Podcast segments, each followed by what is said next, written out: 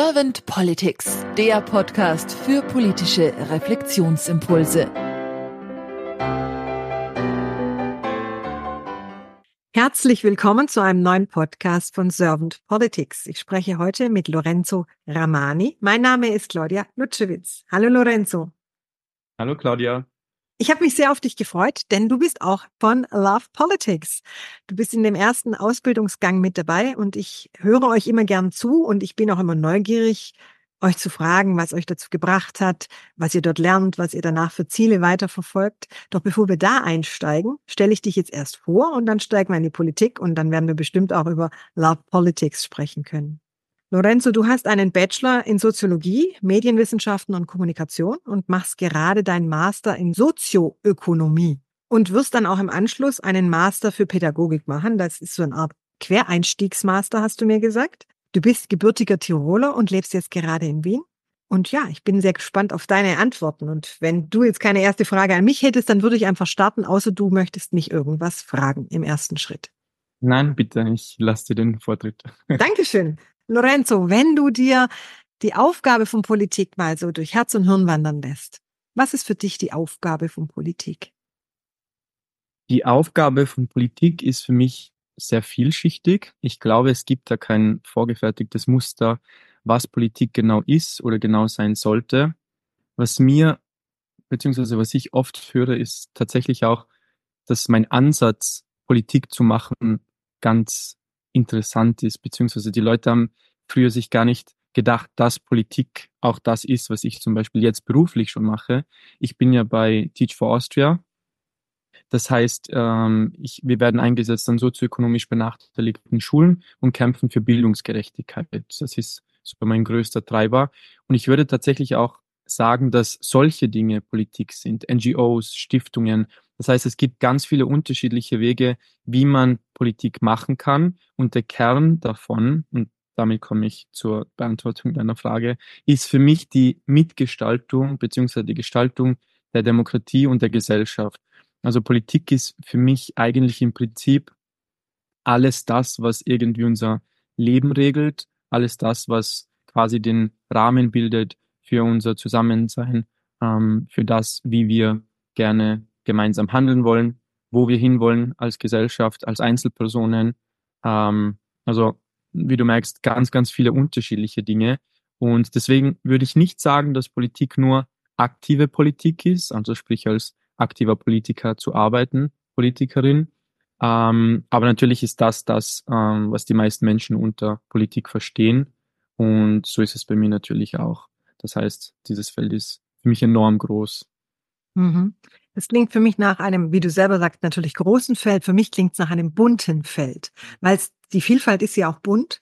Und äh, wenn du sagst, unterschiedliche Dinge, die angesprochen werden, du hast NGOs angesprochen, Stiftungen, wo ich dann sage, ja, das ist natürlich alles wirkt politisch. Es gab ja, glaube ich, in den 60er Jahren diesen Satz, alles, alles ist politisch. Ich kann mich jetzt selber auch nicht mehr dran erinnern, weil ich damals auch noch nicht gelebt habe. Aber diesen Satz, den höre ich gerade häufiger von Menschen, die sagen, alles ist politisch. Mhm. Wenn du die Aufgabe von Politik, was du jetzt gerade so benannt hast, so noch weiter reflektierst in die momentan er- und gelebte Politik, wie nimmst du die Politik dann momentan wahr? Also, wenn ich jetzt aus der österreichischen Perspektive sprechen kann, ähm, dann gibt es offizielle Statistiken, die besagen, dass nur eine Handvoll, und damit meine ich tatsächlich fünf Personen, ein positives Vertrauenssaldo in der Politik in Österreich aufweisen. Das heißt, es gibt fünf Personen, die mehr oder weniger positiv betitelt wurden im Vertrauen. Und das ist natürlich schon erschreckend, weil wie viele PolitikerInnen gibt es? Unzählige. Und ich glaube, das symbolisiert sehr gut, wo wir stehen. Natürlich hat jeder und jede Einzelne eine eigene Meinung, ähm, aber es gibt schon so etwas wie ein grundsätzliches gesellschaftliches Denken über bestimmte Themen. Und ich glaube, dass das im deutschsprachigen Raum gerade sehr, ja, es, es tut sich viel. Also auch wenn ich nach Deutschland drüber schaue, ähm, mit den aktuellen Thematiken, Stichwort, ich will es eigentlich gar nicht sagen, aber Remigration beispielsweise, das ist natürlich etwas, das schockiert. Und das, das ist schrecklich, wie sehr die Demokratie heutzutage mit Füßen getreten wird. Ich würde aber sagen, ich, ich möchte mich eigentlich gar nicht zu sehr auf die negativen Dinge fokussieren, die in der Politik passieren, da sie einfach ein, ein Spiegelbild oder ein Abbild von dem sind, was gerade irgendwie auf der Welt passiert. Und es passieren einfach viele Krisen. Ähm, es ist vieles sehr intersektional. Ähm, das heißt, das befördert natürlich, dass die Politik auch schwieriger wird. Ähm, aber wie gesagt, ich bin bei Love Politics. Ich habe einen, einen Beruf, der für mich sehr wichtig und wertvoll ist. Und das heißt, ich konzentriere mich auf diese Dinge. Deswegen mache ich auch das, was ich mache. Ich will nicht, nicht rumsitzen und meckern. Und das ist natürlich sehr, sehr schön. Es ist für mich aber auch sehr leicht, das zu tun. Kritik ist schnell mal geäußert, aber etwas dagegen unternehmen, das ist das Schwierige an der, an der Situation. Und scheinbar mag ich es gern schwierig. Ich weiß auch nicht, was, was da genau dahinter steckt. Aber ich denke mir, es ist einfach eine Zeit, dass man irgendwie probiert, einen frischen Wind reinzubringen. Und damit will ich gar nicht den Anspruch stellen, dass ich irgendwie die Weisheit mit Löffeln gegessen habe oder so. Aber ich finde einfach, wenn ich Teil von dieser Gesellschaft bin, dann ist es genauso ein Recht von mir, diese mitzugestalten. Und genau, deswegen würde ich sagen, ja, es ist, es ist eine sehr gruselige Landschaft gerade. Es tut sich auf allen Seiten sehr viel, auch sehr viel Negatives. Aber das bedeutet auch immer gleichzeitig, dass sehr viel Potenzial besteht und sehr viel Luft nach oben. Und da würde ich persönlich ganz gern ein, einsetzen, ansetzen. Mhm. Das heißt, was wünschst du dir für die Politik der Zukunft? Ich wünsche mir eine neue Kommunikationskultur. Ich wünsche mir weniger dieses harte parteipolitische Gegeneinander. Ich kann es nicht begreifen, wie es sich entwickelt hat mit diesen Clubzwängen. In Deutschland heißt es, glaube ich, Fraktionszwang, dass sich das so entwickelt hat, dass man tatsächlich irgendwie nur mit Ängsten spielt, mit Drohungen, mit diesen wirklich Anfeindungen gegeneinander, weil am Ende des Tages soll es ja eigentlich tatsächlich darum gehen, unsere Demokratie zu stärken, beziehungsweise unser Zusammenleben schöner und besser zu gestalten. Und deswegen würde ich sagen, was ich mir, glaube ich, wirklich am meisten wünsche, ist dieses Weggehen von diesem Negativen, von diesem Gegeneinander hin zu mehr Miteinander. Und wir haben auch ganz kurz vorhin gesprochen über ähm, Emotionen und dass Emotionen oft zu kurz kommen, dass es fast schon Schwäche ist, irgendwie in der Politik Emotionen zu zeigen. Ähm, man wird weniger glaubhaft und so weiter. Und ich finde, das gehört auch aufgebrochen. Auch grundsätzlich diese, diese ganze Fehlerkultur, die ja de facto fast nicht existiert. Also wenn man sich die Politiklandschaft anschaut heutzutage, ist es so, man macht einen Fehler, dann wird von einem erwartet, dass man entweder zurücktritt oder dass man es stillschweigt und einfach irgendwie unter den Teppich kehrt. Das heißt, die Möglichkeiten da sind irgendwie wirklich sehr begrenzt. Und ich würde mir einfach wünschen, dass man manchmal offener und ehrlicher ist und sich einfach auch zugesteht, wenn man manche Dinge nicht weiß. Also ich weiß nicht, woher dieser Anspruch kommt, dass Menschen denken, dass PolitikerInnen alles und zwar zu jeder Zeit sofort wissen müssen. Also ich hatte am Anfang meiner, sage ich jetzt mal in Anführungsstrichen, Karriere die Angst vor, vor bestimmten Interviews, vor Zeitungsartikeln, vor Podcasts unter anderem, weil ich mir selbst den Anspruch gestellt habe, hey Lorenzo, du musst jetzt auf alles eine Antwort parat haben. Und dann ist irgendwas in mir passiert, dann habe ich mich wieder besinnt und habe an meine Mission irgendwie gedacht und, und bin zu dem Entschluss gekommen, nein, ich müssen tue ich irgendwie, blöd gesagt, gar nichts, sondern wenn ich die Antwort nicht weiß, kann ich das einfach auch offen zugeben. Man kann eine neue Kultur etablieren, in der man sagt, hey, ich verstehe das gerade nicht, beziehungsweise ich, ich habe dazu keine Meinung, ich habe mich darüber nicht informiert, ich mache das gerne, ich nehme die Zeit, ich bilde mir eine Meinung darüber und komme dann auf sie zurück. Und ich, ich kann es nicht begreifen, dass das so ein fremdes Konzept ist in dieser Politbubble.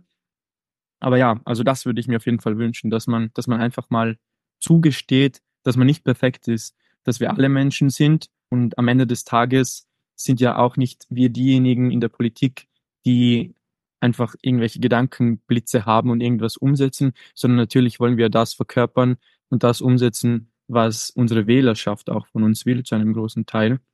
Und deswegen finde ich, braucht es mehr Fingerspitzengefühl, mehr Emotionen und einfach grundsätzlich mehr Ecken und Kanten, einfach, einfach ein bisschen mehr Echtheit. Mhm.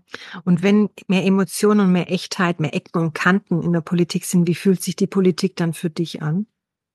Aktuell? Mhm. Naja, ich, ich bin ja ein, ein relativ junger, erwachsener Mann, Mitte 20. Ich bin ein, ein Tiroler, wie du bereits gesagt hast, bei der Vorstellung mit kroatischem Migrationshintergrund. Das heißt, ich, ich weiß, was es irgendwie heißt, da diese, diese gewisse Minderheiten zu haben. Und dementsprechend ist es natürlich für mich auch befremdlich, selbst jetzt in dieser Position zu sein, um über mich als potenziellen Politiker zu sprechen, ist natürlich etwas, ja, fast schon absurdes, weil ich bin nicht mit diesem Anspruch aufgewachsen, beziehungsweise ich habe mir nie gedacht, dass das irgendwie tatsächlich möglich sein wird, solche Dinge überhaupt zu tun. Und deswegen würde ich schon sagen, dass Politik auch ein, ein Ort der, der Verletzlichkeit ist irgendwie. Also so viele Menschen haben eben kein Sprachrohr, beziehungsweise werden nicht gesehen von der Politik, fühlen sich, als ob sie kein Mitspracherecht haben. Und so ging es mir auch lange Zeit. Und deswegen ist Politik etwas sehr, sehr Fremdes für viele Menschen, so genauso wie es für mich lange Zeit war. Und etwas, man kennt das ja, dieses, die da oben bestimmen. Also dieses, das ist, das ist irgendwer, das ist irgendeine Macht, das ist irgendetwas Höheres, das steht über mir. Und es ist eine, eine sehr komische Sichtweise, wenn man sehr, sehr genau darüber nachdenkt, weil am Ende des Tages ist es das Volk, das über Dinge bestimmt bzw. bestimmen sollte. Es ist auch das Volk, das die Gehälter dieser Menschen zahlt. Es ist das Volk, von dem, von dem die meisten Impulse, die meisten Gedanken ausgehen. Und ja, es ist, es ist ein sehr, sehr interessantes Arbeitsfeld. Es ist aber auch irgendwie, es ist fast schon eine, eine Lebensart, würde ich sagen. Also es gibt alle Berufe, kommt mir vor, und dann gibt's die Politik. Also wenn man sich da mal Gedanken drüber macht, es gibt ja keinen, keinen, wie gesagt, was ich am Anfang erwähnt habe, vorgefertigten Weg. Also es gibt keine Anleitung, wie werde ich jetzt ein guter Politiker. Natürlich kann man sagen, okay, man geht zu einer Politikakademie oder sonstiges, aber selbst da hat man ja keinen Garant dafür, dass man dann tatsächlich Dinge gut umsetzt. Und deswegen, ja, ich, ich würde vielleicht sagen, es fühlt sich verwirrend an, es fühlt sich unnahbar an, es fühlt sich bisschen trostlos vielleicht an und gleichzeitig eben sehr hoffnungsvoll. Also ich finde immer, da, wo, wo wenig wächst, kann viel wachsen. Da hat man viel Potenzial, um Samen zu sehen. Und genau, also daher so sehr, sehr dichotom.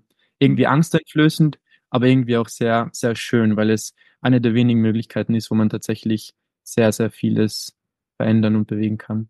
Mhm. Du bist jetzt bei Love Politics dabei.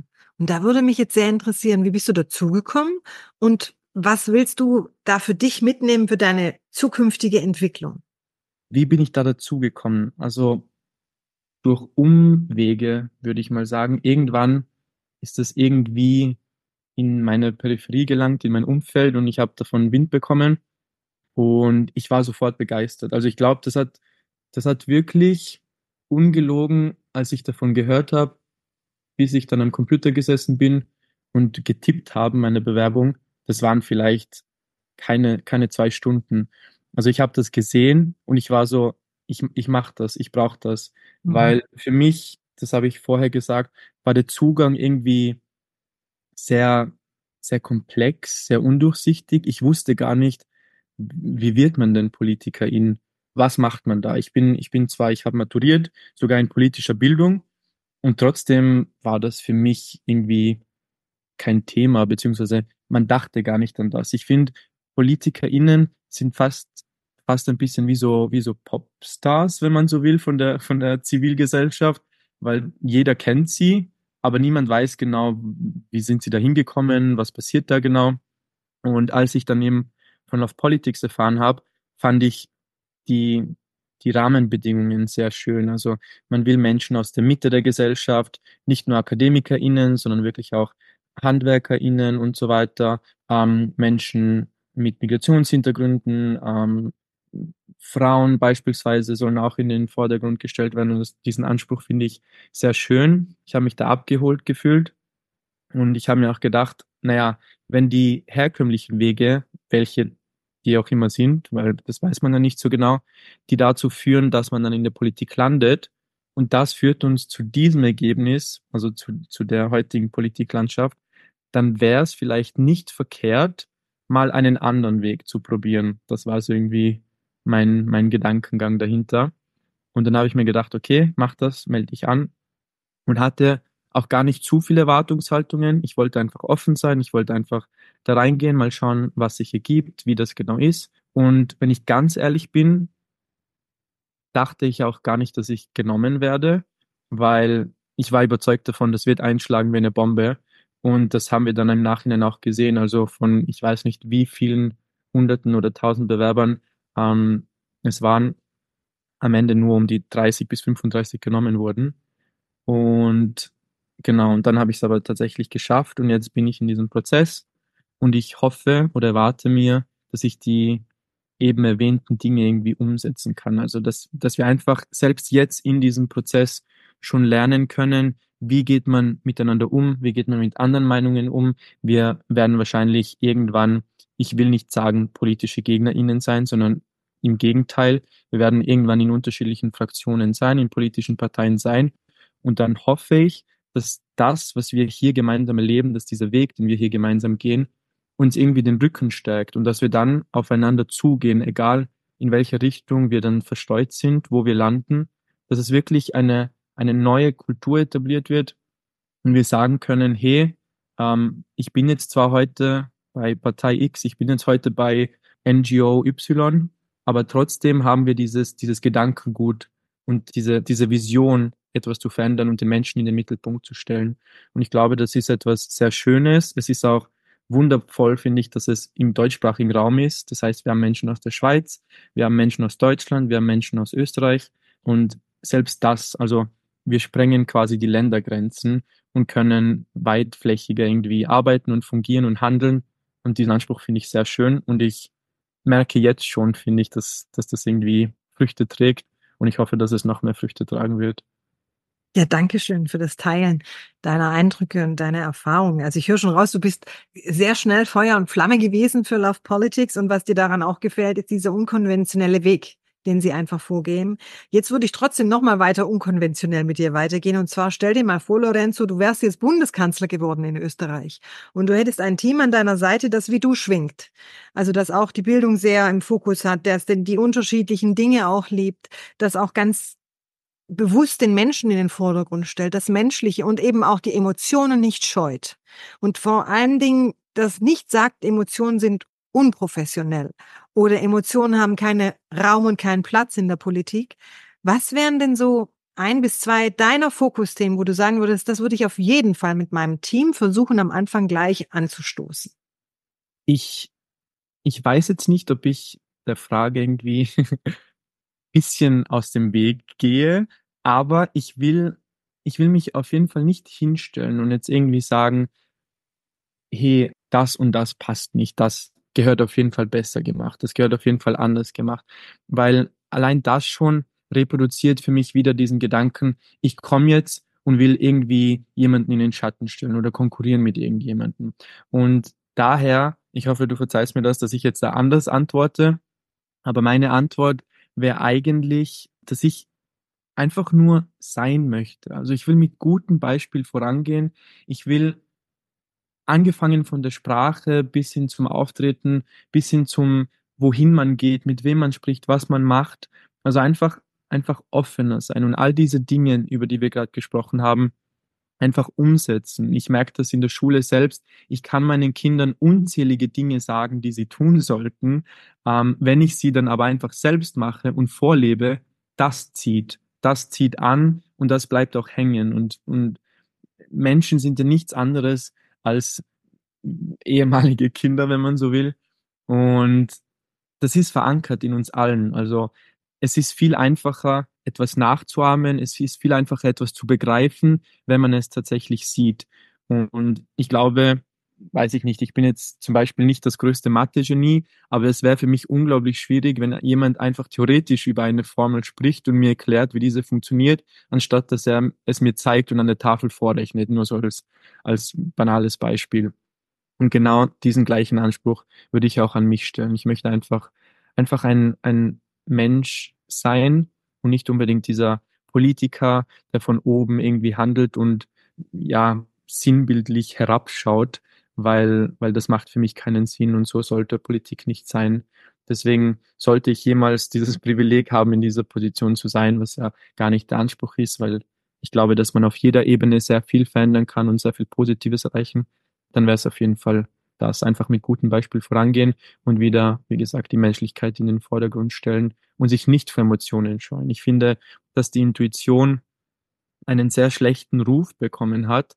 Und wenn man sich aber näher damit beschäftigt oder auseinandersetzt, dann wird einem klar, dass das eigentlich wie eine, ja, fast schon empirische Studie ist. Also das Bauchgefühl, es klingt zwar nach Gefühl, aber das sind ja Erfahrungswerte. Also man geht ja durchs Leben und erlebt jeden Tag unzählige Dinge und das prägt und formt einen. Und ich würde sagen, das ist dann sehr weit hergeholt, wenn man sagen würde oder behaupten würde, dass dieses Gefühl, dieses Bauchgefühl irgendwie keine Daseinsberechtigung hat.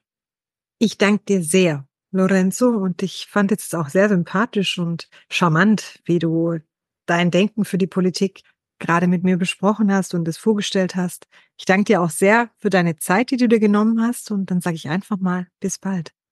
Vielen Dank, bis bald.